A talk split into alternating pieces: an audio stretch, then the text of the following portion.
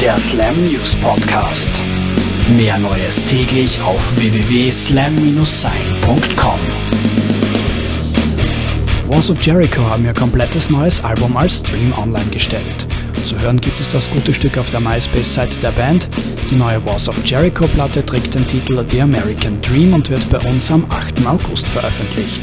Gleich danach kommt die Band rund um Frontfrau Candice auch live zu uns, nämlich im September und Oktober als Headliner der Hell on Earth Tour.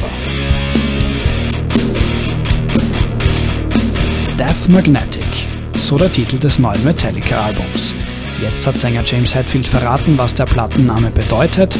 Death Magnetic handelt von verstorbenen Musikern, wie zum Beispiel dem Alice in Chains Frontmann. Der Tod ziehe manche Menschen magnetisch an, andere wiederum würden die Kraft haben, diesem Magnetfeld auszuweichen.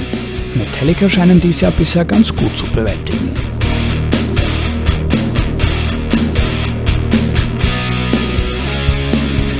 Das vorhin angesprochene tödliche Magnetfeld hätte kürzlich beinahe den Sänger von Chiodos verschluckt.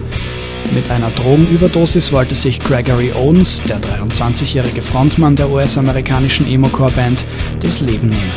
Derzeit befindet sich der Chiodos-Sänger in ärztlicher Behandlung. Wir wünschen ihm alles Gute. Zum Schluss noch eine erfreulichere Nachricht. Das Line-up für die diesjährige Taste of Chaos Tour in Europa steht fest. Neben den Headlinern Atreu werden SLA Dying, Story of the Year und Horse the Band mit von der Partie sein.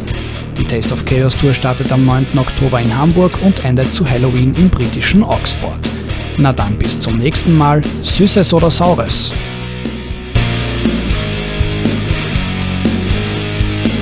Der Slam News Podcast.